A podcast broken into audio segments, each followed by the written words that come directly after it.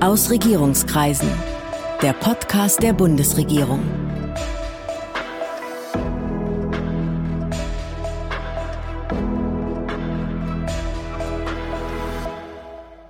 Hallo, willkommen zu Aus Regierungskreisen, dem Podcast der Bundesregierung. Ich bin Sven Siebert, ich bin Gastgeber dieses Podcasts und heute habe ich hier schon zum zweiten Mal Justizministerin Christine Lamprecht zu Gast. Es geht um Hass und Hetze im Internet und was man gesetzlich dagegen tun kann und tut. Christine Lamprecht ist seit zwei Jahren Bundesministerin der Justiz und für Verbraucherschutz. Sie ist selbst Juristin, SPD-Bundestagsabgeordnete, war in verschiedenen Funktionen in der Bundestagsfraktion und auch schon parlamentarische Staatssekretärin im Bundesfinanzministerium. Guten Tag, Frau Ministerin. Einen schönen guten Tag. Frau Lamprecht, ich glaube, wir müssen erst mal klären, worum es im Gesetzespaket gegen Hass und Hetze im Netz eigentlich geht. Bedrohung, Beleidigung, Billigung von Straftaten, Antisemitismus. Sie haben eine ganze Reihe von Strafrechtsparagraphen geändert oder verschärft. Ja, und das war auch dringend notwendig, denn wir müssen erleben, dass Hass und Hetze sowohl in der analogen, aber auch in der digitalen Welt dazu führt, dass viele Menschen äh, sich zurückziehen, ihre Meinung nicht mehr so frei sagen wollen, wie sie das eigentlich sollten in einer Demokratie, wo Meinungsfreiheit ein ganz, ganz hohes Gut ist. Und deswegen dürfen wir das nicht zulassen, dass Menschen sich zurückziehen, die sich für eine offene Gesellschaft einsetzen, sondern sie müssen den Schutz erfahren, davor bepöbelt oder bedroht bedroht oder beleidigt zu werden. Und deswegen ist dieses Gesetz dringend notwendig gewesen. Und wir erleben es jetzt fast noch dringender, denn die Wellen des Hasses sind in der Pandemie noch aggressiver als zuvor. Und diese Hetze ist leider sehr oft rechtsextremistisch, rassistisch und frauenfeindlich. Welche Opfer, wenn man so sagen kann, also welche Bevölkerungsgruppen oder welche Personen hatten Sie beziehungsweise die Gesetzgeberin im Bundestag im Auge, wenn es darum ging, jetzt diese Schutzparagraphen oder dieses Gesetz zu ihrem Schutz auf den Weg zu bringen? Geschützt werden sollen alle Menschen, die beleidigt, bedroht oder bepöbelt werden. Und da müssen wir feststellen, dass gerade jetzt in so einer Pandemie ein großer Schwerpunkt darauf liegt, rassistisch zu beleidigen, rechtsextreme äh, Beleidigungen oder auch Bedrohungen auszusprechen. Es geht viel gegen Frauen. Antisemitisches Gedankengut wird verbreitet. Das sind so besondere Gruppen, die angegriffen werden und vor die wir uns als aufrechte Demokraten alle gemeinsam stellen müssen. Ich nehme an, die Virologen oder wir wissen alle, die Virologen und Epidemiologen, die sich ja auch in sozialen Medien äußern oder im Fernsehen und über die dann in sozialen Medien gesprochen wird, die können auch ein Lied davon singen, was sie alles abbekommen jetzt. Absolut. Virologen, aber auch Menschen, die politisch aktiv sind. Ich kann Ihnen sagen, mein Kollege Karl Lauterbach kann auch über ganz schlimme Auswüchse berichten. Also da ist niemand davor gefeit, der sich offen erklärt, der eine Position vertritt, der zum Teil einfach nur wissenschaftliche Fakten auch beschreibt. Äh, wenn sie nicht ins Weltbild passen, das einige haben, dann wird keine Gnade geübt, sondern dann wird da geholzt und gepöbelt, was das Zeug hält. Es ist jetzt schwer zu sagen, wir rechnen die Pandemie und die besondere Situation, in der wir uns gerade befinden, raus. Aber würden Sie sagen, insgesamt hat die Bereitschaft zu Hass und Hetze im Internet zugenommen? Auf jeden Fall. Ähm, Hass und Hetze haben zugenommen. Das hat sicherlich auch was mit Zunahme von äh, Kommunikation im Netz zu tun, auf den Plattformen zu tun. Denn da erleben wir, dass diese Plattformen für Hass und Hetze wie ein Brandbeschleuniger wirken. Was mit einer Beleidigung beginnt, wird getoppt und dann geht so eine richtige Spirale, setzt sich in Gange. Und am Ende mussten wir leider auch schon erleben, dass am Ende konkrete Taten im Fall von Walter Lübcke auch ein Mord stand. Äh, das macht das Ganze so gefährlich, dass aus Worten eben auch Taten folgen können. Das hat damit was zu tun, wie diese Plattformen angelegt sind. Äh, durch Algorithmen sind sie darauf ausgerichtet, Empörungswellen auch aufzunehmen, weil dadurch mehr Werbung auch gesetzt werden kann, ich mehr Menschen erreichen kann. Und das ist leider im Zusammenhang mit Hass und Hetze führt es dann dazu, dass ich eben mehr Personen auch erreiche, sich mehr auf diese Spirale draufsetzen und das Ganze eben mittlerweile nicht akzeptable Dimensionen mehr einnimmt. Müsste man da nicht bei den Algorithmen ansetzen? Müsste man nicht dann das Erregungsgeschäftsmodell der Anbieter in Frage stellen? Auf jeden Fall muss man hier ansetzen und das geschieht auch auf europäischer Ebene. Wir haben gerade von der Europäischen Kommission den Digital Service Act vorgelegt bekommen und ähm, das sind alles Fragen, die da in diesem Zusammenhang auch mit beraten werden müssen. Aber alleine auf die europäische Ebene äh, sich zurückziehen, das ist mir zu wenig und deswegen habe ich gleich nachdem ich 2019 ins Amt gekommen bin, eben auch ähm, diesen Gesetzentwurf erarbeitet und vorgelegt, weil wir deutlich machen müssen als Demokratie, dass Grenzen, die im analogen Leben selbstverständlich sind, nämlich immer dann, wenn strafrechtliche Grenzen überschritten werden, auch Konsequenzen folgen, dass das auch in der digitalen Welt gelten muss und sich niemand dahinter verstecken kann, vermeintlich im Anonymen zu bleiben und deswegen vor äh, Strafverfolgung sicher zu sein. Dieser Grundsatz, der muss deutlich werden und deswegen ist es so wichtig, dass auch Konsequenzen gezogen werden können von Ermittlern. Genau, das wäre jetzt meine nächste Frage. Derjenige, der zu Straftaten aufruft, derjenige, der jemanden äh, massiv bedroht, der kann jetzt auf der Basis dieser Gesetze auch tatsächlich ermittelt werden. Wir haben heute schon mit dem Netzwerkdurchsetzungsgesetz die Möglichkeit, dass dann, wenn so ein Post erfolgt, dieser gelöscht oder gesperrt werden kann. Aber da geht es nur ums Löschen und Sperren. Es gibt den Ermittlungsbehörden eben nicht die Möglichkeiten die Hand, die sie brauchen, um die natürliche Person zu ermitteln, die dahinter steht. Und deswegen haben wir jetzt in diesem Gesetz einen Katalog, einen Strafrechtskatalog vorgelegt. Und immer wenn solche Straftaten erfüllt sind, ja, dann müssen die Plattformen an eine Zentralstelle beim BKA die IP-Adressen und den Zeitstempel, das sind die erforderlichen Informationen, herausgeben, damit dann ermittelt werden kann. Das ist ein Straftatenkatalog, der sehr eng umrissen ist und der auch deutlich macht, es geht um schwere Straftaten, Volksverhetzung, Morddrohung, Drohung mit schweren Gewalt, Anwendungen gehören mit dazu. Darum geht es. Und dann muss, wie gesagt, die IP-Adresse herausgegeben werden. Es wird eine Zentralstelle beim BKA geben, die dann überprüft, ist es tatsächlich ein solcher Straftatbestand ähm, wahrscheinlich. Und dann gehen diese Informationen an die zuständigen Staatsanwaltschaften, damit wie gewohnt auch ermittelt werden kann. Was ist denn mit Handlungen, mit Äußerungen unterhalb dieser strafbaren Schwelle? Also Hass und Hetze ist ja nicht immer nur Mord und Vergewaltigungsdrohung. Auch der Hass, auch die Beschimpfung vergiftet doch das Klima im Netz und kann auch für die Betroffenen eine sehr große Belastung sein.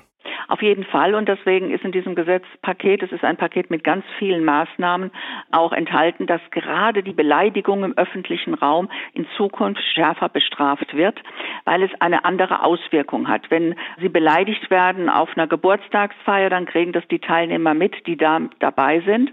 Wenn sie allerdings beleidigen im Netz, dann ist das World Wide Web eben weltweit zu sehen und es wird diese Spirale in Gang gesetzt. Das heißt, andere fühlen sich aufgerufen, das noch zu toppen und noch schlimmer zu machen. Ich kann Ihnen soziologisch nicht erklären, ich bin nur Juristin, warum es dazu kommt, aber es ist so. Und diese Spirale zu durchbrechen, deswegen die klare Ansage, wer im öffentlichen Raum beleidigt, da wird das Ganze schärfer in Zukunft bestraft. Es ist aber nicht erfasst äh, von der Herausgabepflicht der Plattformen, weil es hier darum geht, die schwersten Straftaten zu erfassen, nicht die Beleidigung, die ist darunter nicht subsumiert. Was ist aber mit Hass und auch Beleidigung unterhalb dieser Schwelle zur Strafbarkeit? Dieser Hass vergiftet doch auch das Klima im Netz und kann für die Betroffenen eine große Belastung sein. Aber vieles davon ist doch wahrscheinlich durch die Meinungsfreiheit geschützt, oder? Also die Meinungsfreiheit ist in diesem Land ein sehr hohes Gut und das ist auch wichtig so, damit sie äh, auch äh, harte Kritik äußern können. Das ist notwendig, darum, um sich in den Diskurs begeben zu können. Und es gibt Rechtsprechung des Bundesverfassungsgerichts, die das auch immer wieder deutlich macht. Es ist sehr weit auszulegen. Die Grenzen sind allerdings da gesetzt, wo beispielsweise Fäkalsprache auch gegeben ist, wo sie ganz übelst beleidigt werden. Also alleine, ich sage jetzt mal so flapsig, äh, du bist aber hässlich, du bist eine hässliche Schabracke, Marke. Das wäre wahrscheinlich noch nicht erfasst. Ist zwar übel und ähm, eigentlich auch widerlich, aber da ist dann so eine Grenze oder so eine Frage, wäre das davon erfasst. Aber es gibt eben ganz klare Ansagen, auch da, wo Fäkalsprache zum Beispiel beginnt, da ist die Beleidigung erfasst. Aber Beleidigung ist auch ein Antragsdelikt. Das heißt, ich kann auch selbst entscheiden, wie empfinde ich das jetzt und bringe ich es zur Anzeige. Und deswegen ist es nicht in diesen Katalog aufgenommen worden, weil derjenige, der angesprochen ist, selbst entscheiden soll, ob er das zur Anzeige bringt oder nicht. Und selbstverständlich kann es dann auch verfolgt werden. Es gibt äh, jetzt gerade kürzlich den Fall einer Autorin und Komikerin, die sich bedroht fühlte, die rassistisch und äh, rechtsextrem beleidigt und bedroht wurde, deren Adresse veröffentlicht wurde und der die Polizei dann empfahl, sich einfach von Twitter zurückzuziehen, um sich dieser Bedrohung zu entziehen. Das ist ja sicher ein Schritt, den Sie mit Ihrem Gesetz gerade nicht erreichen wollen, oder? Absolut nicht. Es wäre völlig äh, der falsche Weg, wenn ausgerechnet die, die sich für eine offene Gesellschaft einsetzen äh, und da auch klar zu Wort melden, dass die sich zurückziehen sollen. Das ist genau das, was diese Gruppen erreichen wollen. Sie wollen Andersdenkende mundtot machen.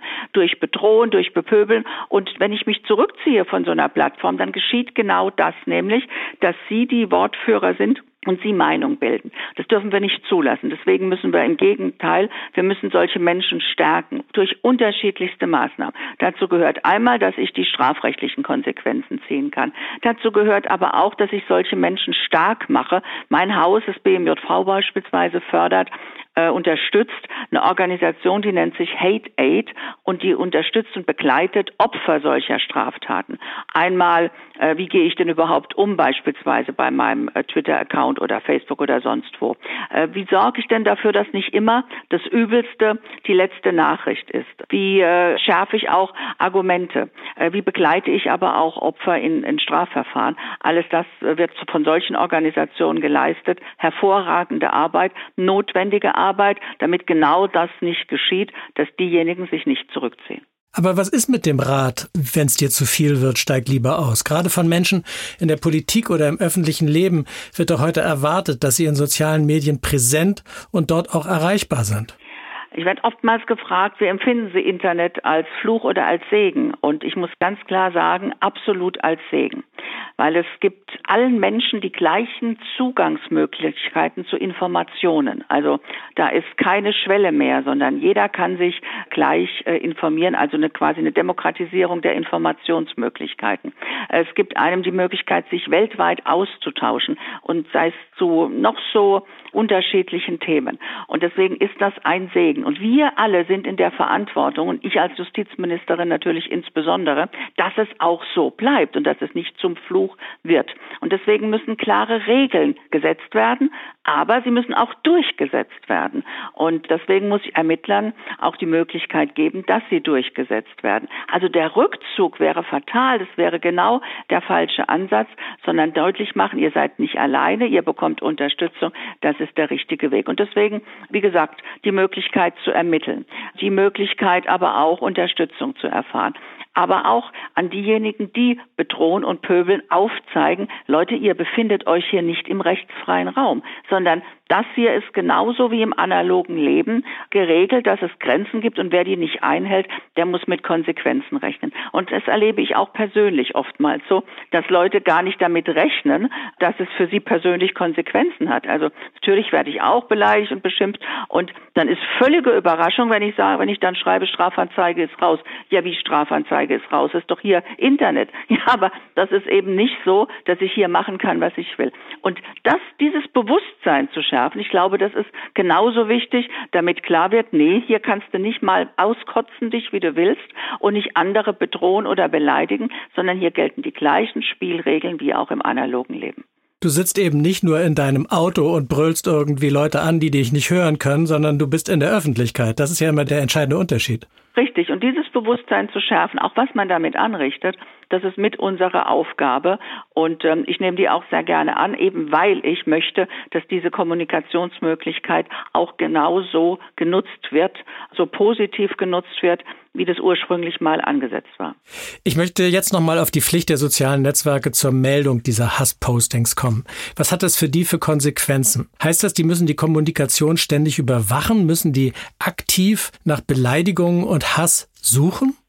Nein, also das ist nicht der Weg und es wäre auch nicht der richtige Weg, sondern es ist so geregelt, wie ähnlich wie bei der Pflicht zum Löschen und zu sperren, dass es Anzeigen geben muss, dass also andere User oder auch die Betroffenen das zur Anzeige bei der Plattform bringen müssen und die Plattform dann verpflichtet ist, weiterzuleiten. Also es ist keine aktive Pflicht zu durchforsten und das Internet zu durchsuchen, das besteht nicht. Aber immer dann, wenn es eine solche Meldung gibt, dann muss auch entsprechend agiert werden. Und ob es tatsächlich eine Morddrohung oder eine Volksverhetzung ist, das wird durch die Plattformen, durch äh, Algorithmen eben auch überprüft. Und deswegen muss es ja nochmal durch das BKA dann später auch noch einer weiteren Überprüfung dann erfahren, ob es tatsächlich der Fall ist. Und erst dann geht es weiter zu der Ermittlung. Also wie gesagt, es ist so, dass eine Anzeige erfolgt eines Users, der eine solche Bedrohung sieht. Und dann ist die Plattform verpflichtet, die IP-Adresse herauszugeben, aber nicht an den Meldenden, sondern an eine Zentralstelle des BKA. Genau, das ist vielleicht nochmal wichtig, dass es keinen Automatismus gibt. Also wenn jetzt jemand verschiedene Fäkalvokabeln hintereinander in einen Post schreibt, dann gibt es keine Maschine, die ihn jetzt automatisch ans BKA meldet, sondern es muss jemand betroffen sein, der muss eine Anzeige erstatten und dann läuft dieses Verfahren erst los. Also es muss nicht nur der Betroffene sein, es kann auch ein User sein, der das sieht und meldet. Aber es ist eben nicht so, dass die Plattformen aus eigener Verantwortung heraus durchsuchen. Und was ist mit Chatgruppen in Messenger-Diensten? Da läuft ja auch jede Menge Hass und Mobbing. Wir wissen das aus den Schulklassen, aus den Schulen. Wir wissen das aus rechtsextremen Chatgruppen. Da gibt es im Zweifelsfall ja niemanden, der sich beschwert. Also äh, selbstverständlich werden auch aus solchen äh, Chatgruppen oftmals Informationen herausgegeben und dann können Ermittlungen stattfinden. Wir haben das ja gerade erst erlebt bei dem Corona-Leugner Hildmann. Da ist es ja genauso gelaufen, dass Informationen weitergegeben wurden. Aber solche Telegram oder solche Messenger-Dienste sind nicht erfasst vom Netzwerkdurchsetzungsgesetz. Äh, der Hintergrund ist der, dass man damit gerade diese großen Plattformen erreichen wollte, die eine große Reichweite haben und damit eben auch viel anrichten können. Zu dem Zeitpunkt, als Netzwerkdurchsetzungsgesetz eingeführt wurde, waren es eben kleine Gruppen in diesen Messenger-Diensten. Das hat sich jetzt auch in Zeiten von Corona verändert. Und deswegen muss man darüber sicherlich nachdenken. Wo es schon ganz aktiv in die Überlegungen mit einbezogen ist, das ist auf europäischer Ebene. Bei diesem Digital Service Act der Kommission, da werden auch solche Gruppen mit erfasst.